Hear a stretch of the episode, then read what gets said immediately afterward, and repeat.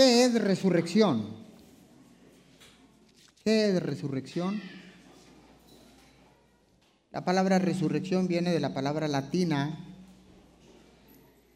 resurrectio, que quiere decir levantarse de nuevo, resurgir o alzarse una vez más.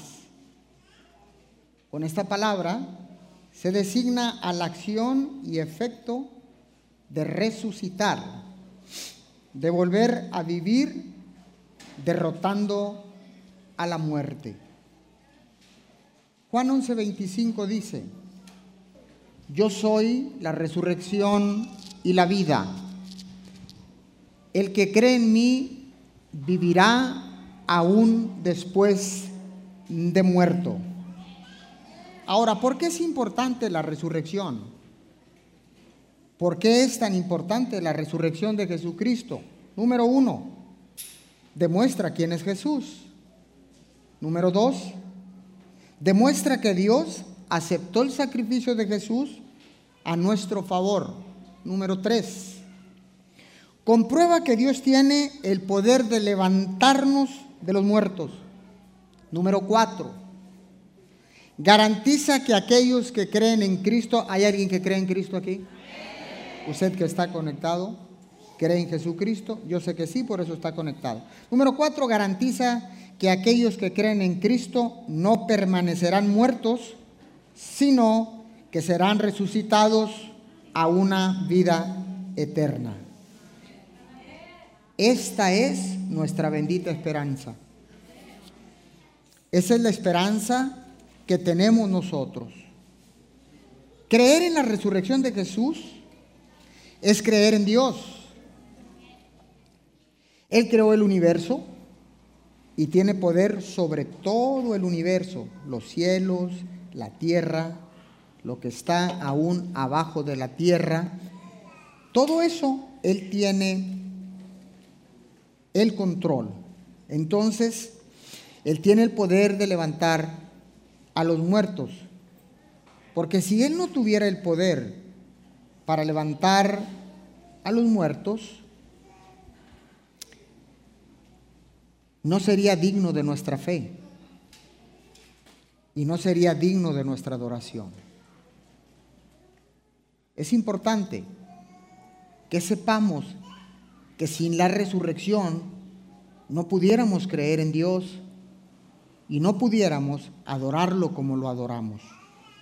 Mire lo que dice Primera de Corintios, capítulo 15, usted lo tiene en la pantalla.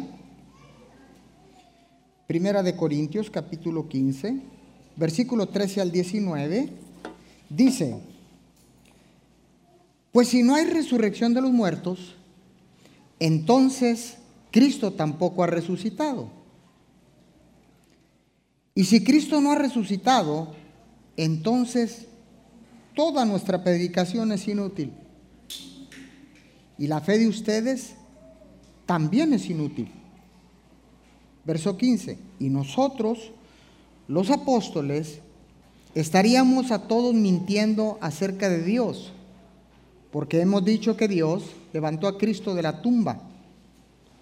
Pero eso no puede ser cierto si no hay resurrección de los muertos.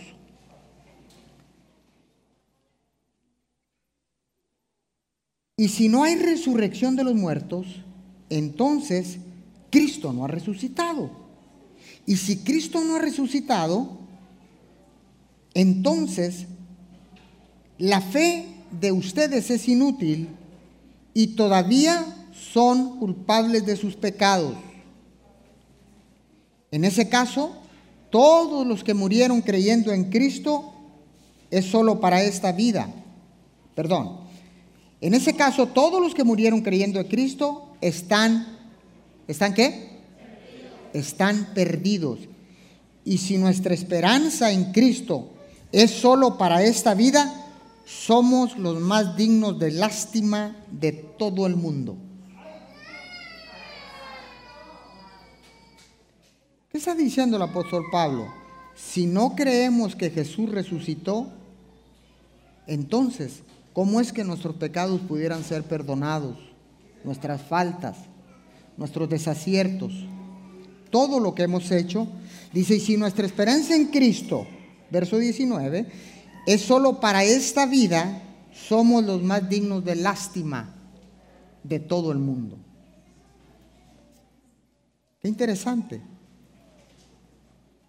Qué interesante porque el mundo no pudiera no pudiera creer a lo que nosotros eh, predicamos o a lo que nosotros testificamos de la muerte y la resurrección de Jesús. Entonces nosotros estaríamos predicando el Evangelio, dando testimonio del poder de Dios, pero a la misma vez, ¿sabe qué sucedería? Que la gente seríamos causantes de lástima, pobrecitos ellos, que creen o piensan que ese Jesús resucitó. Pobrecitos ellos que creen que Dios los puede sanar, que Dios los puede liberar, que Dios puede restaurar su matrimonio. Pobrecitos ellos. ¿Usted se imagina eso? Seríamos dignos de lástima. Y en vano estaríamos aquí predicando, adorando a Dios, testificando de su poder, evangelizando. Nadie nos creyera. Yo me atrevería a decir que, que pudiera el mundo declarar con su boca, pobres ilusos. Qué lástima me dan ellos. Pero la diferencia está en el poder de la resurrección. Entonces, la resurrección de Jesús no es sólo la validación suprema de su deidad, sino que la resurrección valida las profecías, todas las profecías del Antiguo Testamento, no voy a entrar en eso, pero todas las profecías acerca de Jesús, de la muerte y la resurrección, se cumplen en el Nuevo Testamento y le da validez a esa eh, palabra de que iba a venir el Mesías, el Salvador del mundo, y que iba a venir a perdonar todos los pecados y que iba a morir y a resucitar al tercer día. Se confirma en el Nuevo Testamento, pero también autentifican los, las propias afirmaciones del mismo Jesús de que resucitaría el tercer día. Marcos 8:31. Le voy a dar, Marcos 8:31 dice, entonces Jesús comenzó a decirles que el Hijo del Hombre, ese es uno de los nombres que Jesús se auto, se daba. Entonces dice que el Hijo del Hombre tendría que sufrir muchas muchas cosas terribles y ser rechazado por los ancianos, por los principales sacerdotes, por los maestros de la ley religiosa, lo matarían, pero tres días después resucitaría. Dice aquí, me llama la atención, dice rechazado por los ancianos y por los principales sacerdotes. La misma iglesia rechazaba a Jesús. Los líderes de la iglesia rechazaban a Jesús.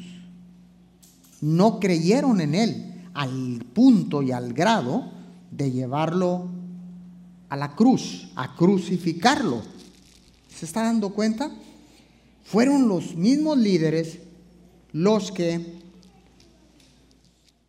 no creyeron y fueron los mismos líderes los que lo llevaron a la cruz del Calvario. Y él decía, Marcos 9:31, Marcos 8:31, Marcos 9:31 y Marcos 10:34, porque deseaba pasar más tiempo con sus discípulos y enseñarles. Les dijo, el Hijo del Hombre será traicionado y entregado en manos de sus enemigos. Lo matarán, pero tres días después se levantará de los muertos. Marcos 10:34. Si es para él, déselo fuerte. Dice, se burlarán de él, lo escupirán, lo azotarán con un látigo y lo matarán, pero después de tres días resucitará. ¡Wow! Jesús mismo daba testimonio de que él iba a morir en esa cruz y iba a resucitar al tercer día. La resurrección, ¿por qué es tan importante? Porque representa la victoria.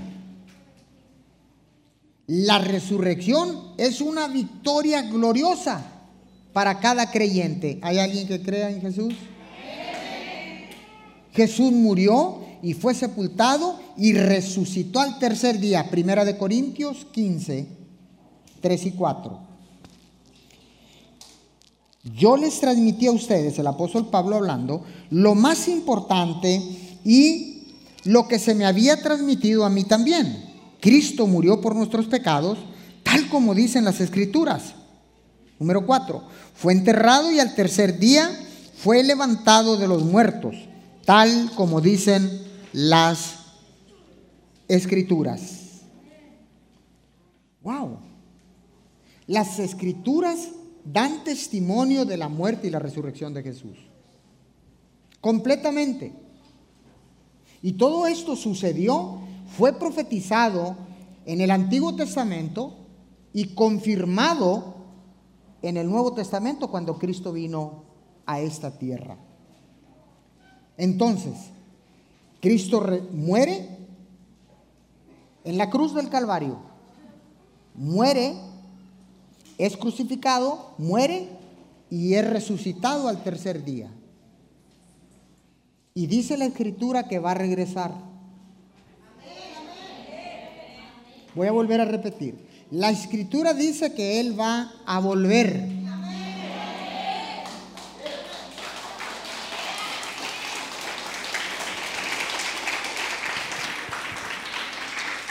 Pero esta vez no va a venir caminando. Esta vez va a venir directamente del cielo y va a descender sobre la tierra. Esa es una promesa. Pero Cristo dijo, antes de que yo regrese se van a tener que cumplir algunas profecías, se van a tener que cumplir algunas cosas, entre ellas enfermedades, plagas, terremotos, guerras. Dígame si no estamos viviendo eso en toda la tierra pestes. Acabamos, estamos a punto de salir de la pandemia. La palabra peste significa plaga. Entonces, ¿dónde es que dice en la palabra de que Él va a regresar nuevamente? Primera de Tesalonicenses capítulo 4, versículo 13 al 18. Vayamos allá, usted lo tiene ahí en la pantalla.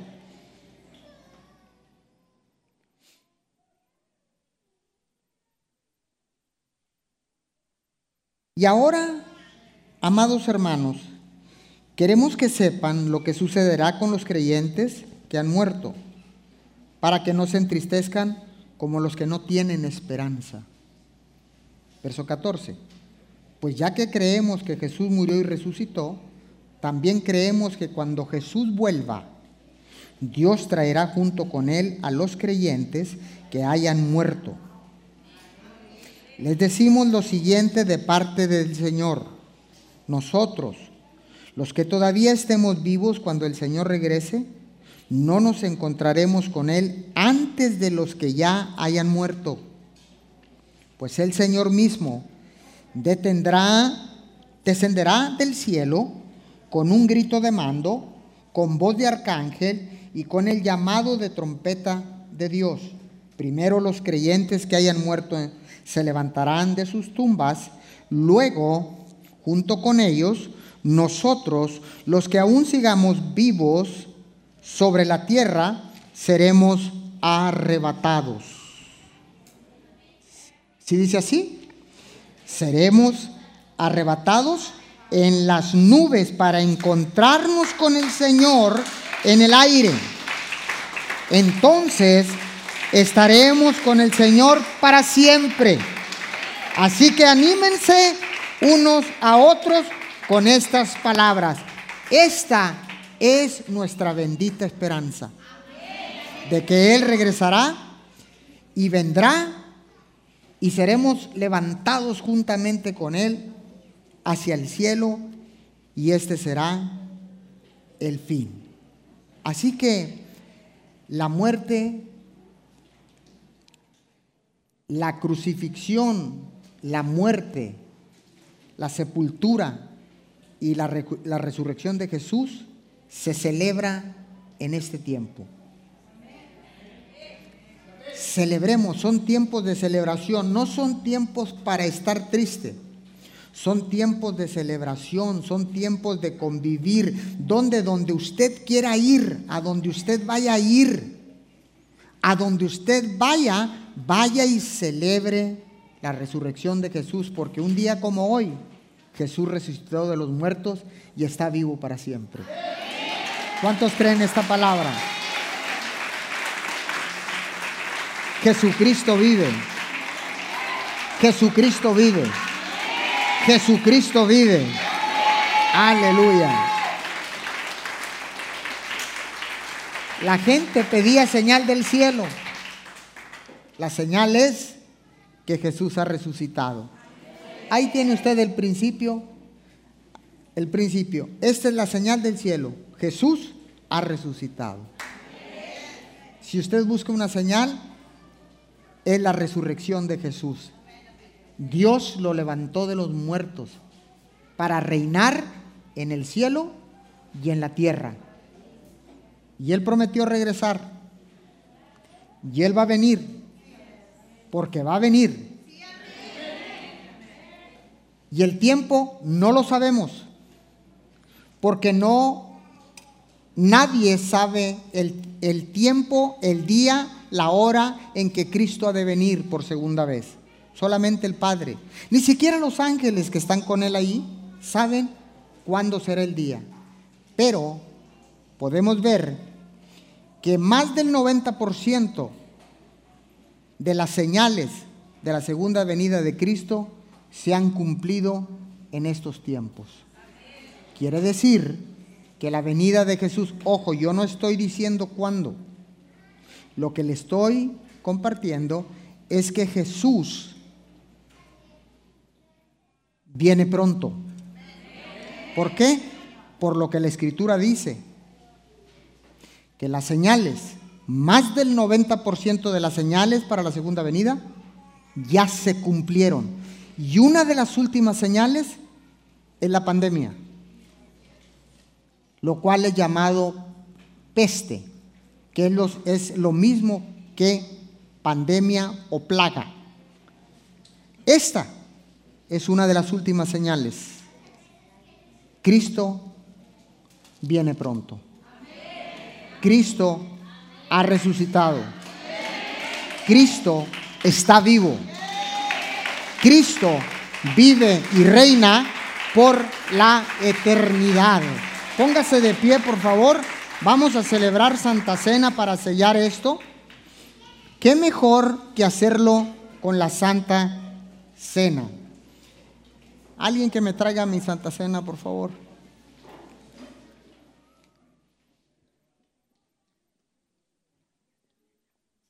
Gracias.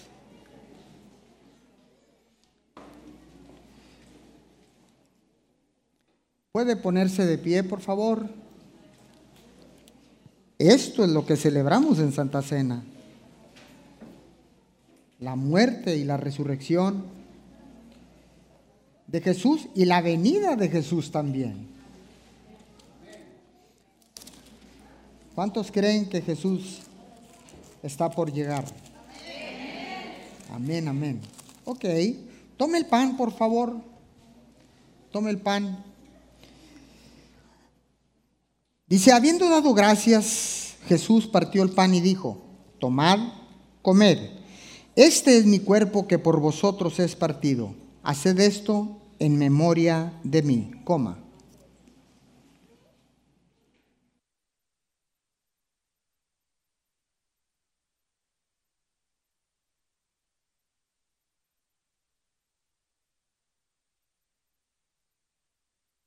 Asimismo, Tomó también la copa después de haber cenado y dijo, esta copa es el nuevo pacto en mi sangre. Haced esto todas las veces que la bebieres en memoria de mí. Beba.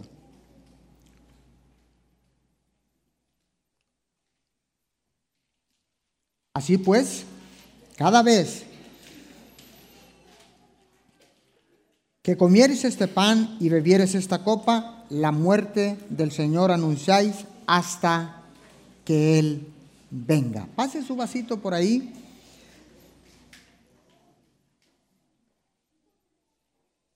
¿Ya tiene a dónde va a ir a celebrar? Yo no, no, no, no los escuché. ¿Ya sabe a dónde va a ir a celebrar?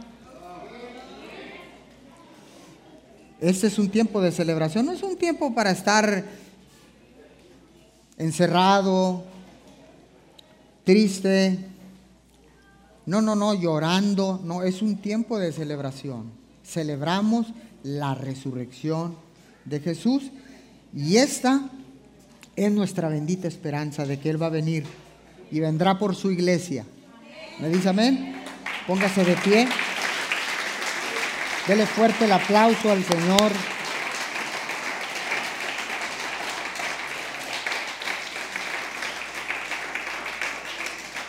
Ahí como está de pie, como está usted de pie, voy a orar. Voy a orar y mientras que yo oro, usted escuche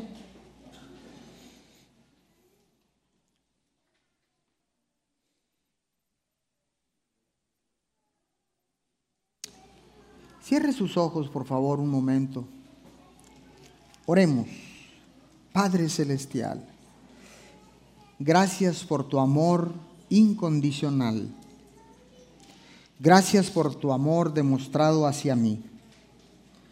Por enviar a Jesús a morir en la cruz por todos mis pecados. Su sangre preciosa me limpia. Tú lo resucitaste de entre los muertos y está vivo hoy y para siempre. Te agradezco que todos mis pecados sean perdonados. Soy justo por la sangre. Soy justo por la sangre. Estoy bajo el favor de Dios.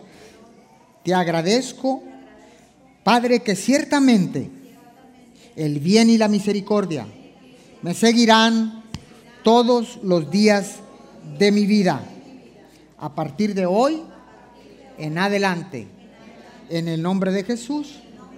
Amén y amén. Si usted es esa persona que hizo esta oración por primera vez, le voy a pedir que ahí donde está, solamente levante su mano y pasarán por ahí los servidores a hablar con usted. ¿Ok? ¿Qué le parece? Estamos ya en tiempo para despedirnos de todos los que están conectados a través de nuestra iglesia en línea, de las diferentes naciones donde se conectan. ¿Qué le parece si los despedimos con un fuerte aplauso? Les damos un fuerte aplauso a todos ellos. Les bendecimos. Celebren la resurrección de Jesús. Desde Ciudad Miguel Alemán, Tamaulipas, los despedimos con un fuerte abrazo. Les mandamos un beso. Gracias por mantenerse en conexión con Mimi Chao, chao.